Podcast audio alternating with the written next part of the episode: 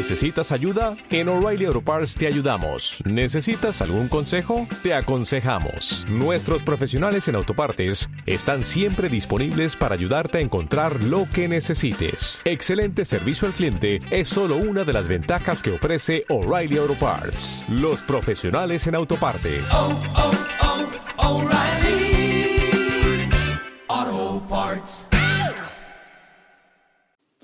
Por la señal de la Santa Cruz de nuestros enemigos, líbranos Señor Dios nuestro, en el nombre del Padre, y del Hijo, y del Espíritu Santo. Señor mío y Dios mío, creo firmemente que estás aquí, que me ves, que me oyes. Te adoro con profunda reverencia. Te pido perdón de mis pecados y gracia para hacer con fruto este rato de oración. Madre mía Inmaculada, Hoy la veneramos de una manera especial en este sábado del mes de mayo. Madre mía Inmaculada, San José, mi Padre y Señor, Ángel de mi guarda, intercede por mí. Hoy, en la oración colecta de la misa, pedimos, junto con toda la Iglesia en todo el mundo, lo siguiente. Dios Todopoderoso y Eterno, concédenos vivir siempre en plenitud el misterio pascual, para que, renacidos en el bautismo, y ahora viene lo que me quiero fijar, demos fruto abundante de vida cristiana y alcancemos finalmente las alegrías eternas. O sea, para dar fruto abundante de vida cristiana, es decir, fruto de caridad, de amor a los demás, de santidad, de preocupación por acercar a Jesús a los demás y alcanzar finalmente las alegrías eternas, es decir, para alcanzar junto con todos los que nos rodean el cielo, ¿qué se requiere? Pues la respuesta es muy sencilla, la gracia de Dios. Por eso se lo pedimos al Señor que nos conceda esto, pero luego por nuestra parte, lucha. La lucha por superar las dificultades, con creatividad, con ilusión, con conciencia de eternidad, que cuando nosotros eh, luchamos para superar una dificultad, luchamos para dar fruto abundante de vida cristiana y para alcanzar finalmente las alegrías eternas. Este es el horizonte de nuestra lucha, ni más ni menos. Porque, fijaros, ¿qué es o, me fijo yo también, porque soy el primero que tengo que fijarme en esto. Vamos a preguntárselo más bien al Señor. Señor, ¿qué es, qué es una dificultad? ¿Qué es una dificultad como por ejemplo la pandemia que estamos viviendo? Pues es algo que me saca de mi zona de confort. Quizás tengo un mundo ordenado, rodeado de un muro de protección, más o menos, y de repente se abre una brecha e irrumpe el caos, lo desconocido, en este caso, clarísimo, porque no sabemos ni lo que va a pasar la semana que viene, la siguiente, las siguientes y, en fin, algo imprevisto totalmente. Y lo, invade, invade todo.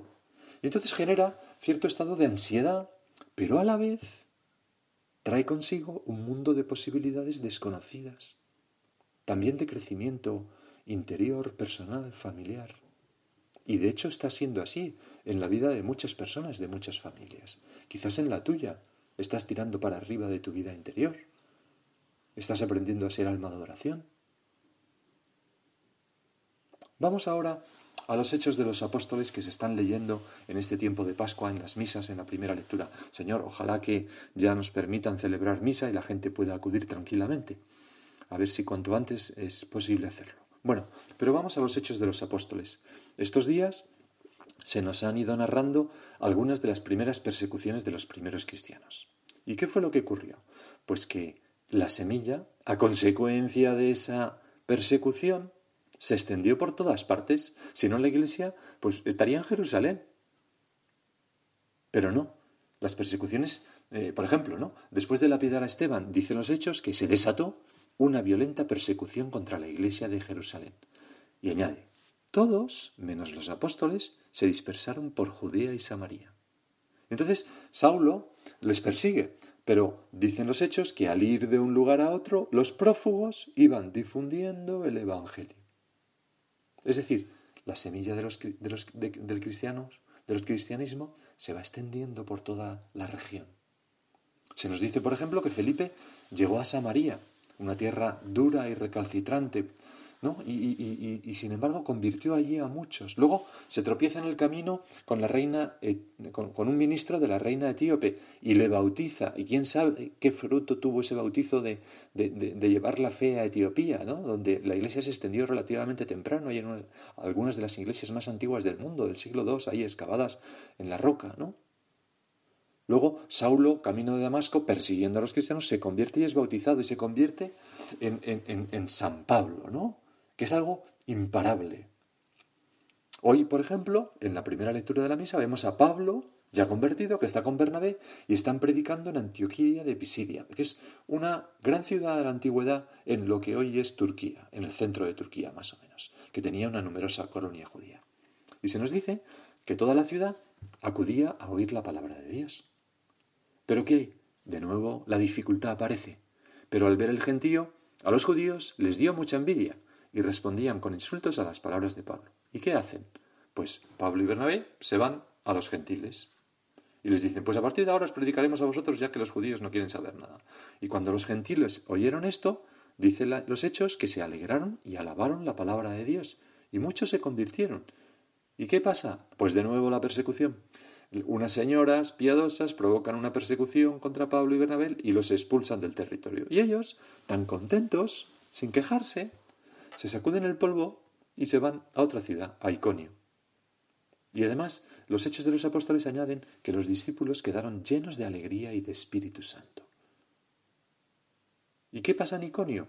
Lo veremos en otra lectura, en otro día. Pues se repite lo mismo. Después de predicar, les persiguen cuando ya hay un montón convertidos y huyen a Derbe y Listra y allí empiezan a predicar otra vez. Bueno, es como la mejor manera de no contener el virus, ¿no? Mandarlo a todas partes. O sea, al final el virus del el santo virus, el virus bendito del cristianismo se extendió en montones de ciudades gracias a las persecuciones. Y es algo muy real, pero que también se aplica en la vida personal. Las dificultades no son malas, nos sacan de la zona de confort y nos hacen crecer. Y nuestra actitud, Señor, ante las dificultades, ha de ser la que Yahvé aconsejaba a ese joven Jeremías. No les tengas miedo, lucharán contra ti, pero no te podrán, porque yo estoy contigo para librarte. Tú, Señor, estás conmigo. No estoy solo, nunca. Siempre entra, siempre entra otro en mi lucha, Jesús. Y ese sentimiento profundo, ¿no? de extremada confianza y abandono en Jesús es precisamente nuestra fortaleza, la fuerza más grande que tenemos. Hay en una casa de retiros cercana a Segovia, se llama Molino Viejo. Allí es una casa de retiros que comenzó San José María. Y, entonces hay una habitación donde muchas veces se vivió San José María. Y en la pared hay una oración en latín, ¿no? Que dice, Dominus Jesus Christus apud me sit. Está al lado de la cama, ¿no? Ud me defendat intra me sit. Ud me bueno, la voy a leer en castellano. Eh, eh, nuestro Señor Jesucristo junto a mí esté para que me defienda. Dentro de mí esté para que me conserve. Delante de mí esté para que me conduzca detrás de mí esté para que me custodia, custodie o proteja. Sobre mí esté para que me bendiga y santifique. Amén. Pues con esa confianza, ¿no? Me imagino a San José María acostándose de noche y leyendo esa oración, como poniendo todo en las manos de nuestro Señor, un hombre que probó tantas dificultades en las vidas. Y esas dificultades pueden ser externas para la Iglesia, pero me quiero más bien referir a las dificultades de tipo personal. Pues una enfermedad o una limitación, quizás ahora el, el, COVID-19, ¿no? O, una limitación de mi carácter que me, me hace sufrir un poco. O una limitación de formación. No estoy lo suficientemente preparado para influir como querría o para saber dar razones a esta persona. O, o una mm, limitación física. Pues me duele la espalda, me duele, yo qué sé. Todos tenemos alguna limitación. Me acuerdo que un sacerdote amigo mío me contó una vez una anécdota muy, muy divertida, ¿no? Y es que llevó a su padre al médico. Nunca su padre jamás había ido al médico. Entonces su padre tenía cerca de 90 años. Y entonces, pero estaba fenomenal, se movía, en fin, todo perfecto, ¿no? Y entonces le dijo, llévame al médico que quiero preguntarle una cosa. Bueno, y le llevó al médico. Entonces, cuando estuvo allá en el médico, pues el, padre le decía al, al doctor, mire, es que tengo una cosa que me fastidia muchísimo. Y es que últimamente, no sé qué me pasa, que de noche me levanto para ir al cuarto de baño. ¿Cuántas veces? Pues una. Y, pero claro, es muy fastidioso porque me rompe todo el sueño. Entonces, el médico, asombrado, le dice, ¿pero esto no le ha pasado hasta ahora? No, no, nunca me ha pasado. Dice, bueno, pues esto es relativamente normal, no tiene usted que preocuparse y esto con la edad es una cosa que pasa. Y entonces el, anciano le dice, ¿me está usted diciendo que esto ya es para siempre? Y le dice el médico, sí. Y le contesta, pues menuda vida me espera. Menuda vida me espera, que ya tenía 90 años casi, ¿no? Y había llegado sano como una lechuga y, vamos, durmiendo del tirón todas las noches. Bueno, pues salvo que seamos un prodigio de la naturaleza como esta persona, nosotros tendremos limitaciones físicas. Es inevitable. Y no son malas. Esas dificultades son buenas, nos hacen crecer en paciencia, en amor a Dios, en comprensión, nos hacen purificar nuestra alma. Ni siquiera las dificultades que son producto de nuestras miserias y pecados dejan de tener un sentido positivo. ¿Por qué? Porque son ocasión de contrición, Señor, de pedirte perdón, de que tú me puedas perdonar y demostrar pues el amor que te tengo. Qué bonito es recordar aquella conversación entre ti y Pedro, entre tú y Pedro, Señor, cuando le preguntaste, después de resucitar, Pedro, ¿me amas? Y Pedro, compungido, porque sabía por qué se los preguntabas, le habías traicionado, te había traicionado tres veces. Pedro contesta, sí, Señor, tú sabes que te quiero. Pedro, ¿me amas? Sí, Señor, tú sabes que te quiero. Pedro, ¿me quieres? Sí, Señor, tú sabes que te quiero. Tres veces, como dándole la oportunidad de darle tres alegrías que borraran las tres tristezas que le dieron sus negaciones. Y esto es lo que nos dice el Señor tantas veces, ¿no? Pedro, ¿me amas? Cuando nos muestra, pues, eh, eh, pues una miseria, o cuando hemos fallado en algo, nos pide esto. San Pedro que experimentó esto en, propia carne, más tarde escribía a una de sus epístolas a los cristianos y les decía, Carísimos, cuando Dios os prueba con el fuego de las tribulaciones, no os extrañéis, como si os aconteciese una cosa muy extraordinaria. Es, es, de cajón, Señor. Tú no tienes un marketing mentiroso. Nos prometes el ciento por uno, pero con persecuciones, por eso, ¿qué, sentido común? ¿no? Ah, me acuerdo también una de mis hermanas que se casó y en el tarjetón de boda puso esta frase del Evangelio, ¿no? Lo hizo ella. En el mundo tendréis dificultades, pero confiad, yo he vencido al mundo. Yo le decía a su marido, su futuro marido, ten cuidado, que ya ves lo que, ya ves sus intenciones, ¿no? Pero, pero bueno, es, es muy realista y muy cierto. En el mundo tendremos dificultades, en mi matrimonio encontraremos dificultades, pero tengo que confiar en el Señor porque Él ha vencido al mundo. Tú, Señor, has vencido al mundo. Todo el mundo tiene dificultades, tiene, y algunas personas mucho más que nosotros. Piensa ahora tantas personas que han perdido a seres queridos, quizás a varios, o personas que, que, no sé, que, que, lo están pasando fatal, ¿no? Porque tienen un enfermo en casa, por ejemplo, un enfermo psicológico, que, que esto le está pues hundiendo, o piensa, qué sé yo, ¿no? tantos dramas que hay. Recuerdo hace ya años, ¿no?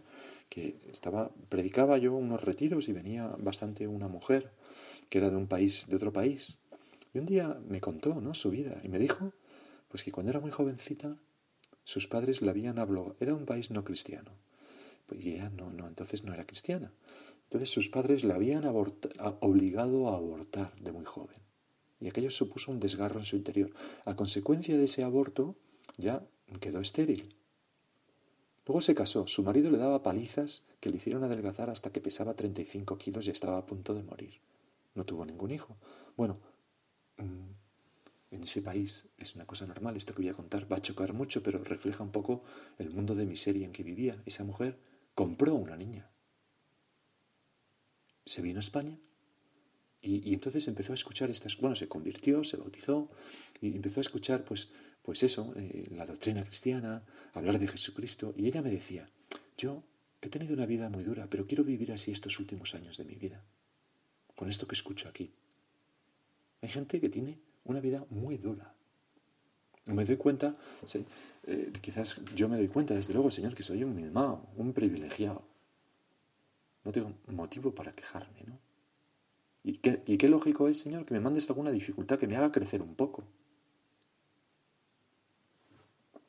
Sencillez te pedimos para no desorbitar las dificultades, los obstáculos que se puedan presentar en la vida interior, estoy seco, no veo a Dios, o tengo muchas tentaciones de esto. Bueno, pues me, ataca el diablo a la fe. Bueno, pues muy bien. Pues, son dificultades que te pueden ayudar a hacer actos de fe. Pues tengo muchas tentaciones de envidia. Bueno, pues muy bien. Es algo que Dios te concede para que luches, porque cada vez que dices, no, Señor, no quiero tener envidia, me alegro de esta persona, pues estás haciendo un acto de virtud que Dios te premia con más gracia, te está purificando y preparando para el cielo. Pueden presentarse obstáculos en el trabajo. Ahora, desgraciadamente, Señor, muchísimos, ¿no? para tantas personas. Te pedimos por ellos y, ojalá que, esto se pueda rehacer cuanto antes, ¿no? O dificultades para la vida de familia. O dificultades, mm, pues para, no sé, para, de cualquier tipo. Pues fíjate lo que decía San José María. Pensad bien, hijos míos. Pensad en las circunstancias que a cada uno os rodean y sabed que nos sirven más las cosas que aparentemente nos, no van y nos contrarían y nos cuestan que aquellas otras que al parecer van sin esfuerzo. Esto es muy consolador. Nosotros, Señor, hacemos humildemente el propósito de aceptar la dificultad, ver la parte positiva que tiene y es que me va a ayudar a luchar para, como decíamos al principio, dar fruto abundante de vida cristiana y alcanzar finalmente las alegrías eternas, porque de eso se trata. De eso se trata. Y vamos a aceptar esa dificultad sin aspavientos, sin exageraciones, sin huir tampoco, ¿no? Es el dolor, la dificultad, es, es uno de los ingredientes de la felicidad, con buen humor y deportividad, ¿no? Recuerdo cómo eh, eh, leí que, la, primera numeraria auxiliar del Opus Dei, Dora, que, que, pues, bueno, está en proceso de beatificación, ¿no? Bueno, pues en el año 2003 tenía entonces 89 años, decía a las que le, rodeaban y tenían tantos detalles de cariño con ella, les decía, oye, si me cuidáis tanto, no me voy a morir nunca. pues eso es sentido del humor y deportividad. Seguro que tenía muchas dificultades, ¿no? Pero acepta cuanto te suceda, aguanta enfermedad y pobreza, porque el oro se acrisola en el fuego y el hombre que Dios ama el horno de la pobreza. Así dice la Sagrada Escritura en el Eclesiastés. Las dificultades son el crisol, dan, purifican, dan, dan valor a nuestra vida, la crisolan, le desprenden de la ganga, la convierten en oro, en oro puro. Señor, tantas veces nosotros tenemos falta de rectitud de intención y no nos damos cuenta, por ejemplo, y cuando, y cuando viene una dificultad, por ejemplo, en el trabajo, que sentimos desconfianza, entonces nos damos cuenta de que se nos quitan las ganas de trabajar. O sea, nos faltaba rectitud de intención. No lo hacíamos por amor a Dios y servicio a la sociedad. Nos purifican también, ¿no? Nos van como quitando la costra de nuestros defectos, esas dificultades, ¿no? Esa imagen de los campesinos, ¿no? Que a veces cogen los higos y, y los pinchan con palicos para hacerlos más dulces. Para que se hagan más dulces. Eso hace Dios con nosotros. Permite dificultades para sacar lo mejor de nosotros. Porque fíjate lo que dice San Juan. Todo el que da fruto, bueno, lo dices tú, Señor, pero lo recoge San Juan. Todo el que da fruto, es la parábola de la vid y los sarmientos. El Señor nos dice que Él es la vid y nosotros los sarmientos, pero luego añade, todo el que da fruto, lo podo para que dé más fruto. Las dificultades son la poda para dar más fruto. Por tanto, Señor, que no se me cuele un sentido positivo ante cualquier dificultad, hasta la decadencia física, ¿no? Ya, esa mentalidad derrotista ya no sirve para nada. ¿Cómo que no? ¿Cómo que no? Si yo lo uno, si estoy unido al Señor, pues eso es la, la poda para dar más frutos, para dar más frutos, como decíamos en la colecta, más fruto abundante de vida cristiana, que es caridad, aceptación de la voluntad de Dios, sonreír, ¿eh? y alcancemos finalmente las alegrías eternas. ¿Tú te quieres ir al cielo? Pues nadie va sin ser podado. Es una cosa evidente. Por tanto, Señor, que yo no me revele. A veces estas tentaciones surgen de nosotros mismos, ¿no? Y tienen la cara, ya lo he dicho, un poco de la tentación. Quizás son las que más duelen, ¿no? Pues el propio Jesús fue tentado.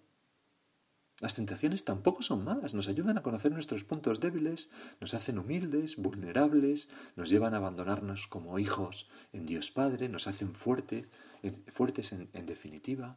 Hay un salmo, el 54, que nos dice, arroja sobre el Señor tus preocupaciones y Él te sostendrá. ¿Tú haces eso a lo largo del día? Cuando algo te preocupa, algo te, te supone una dificultad, dices, Señor, esto Mm, lo pongo en tus hombros porque es demasiado por mí, para mí. Ayúdame.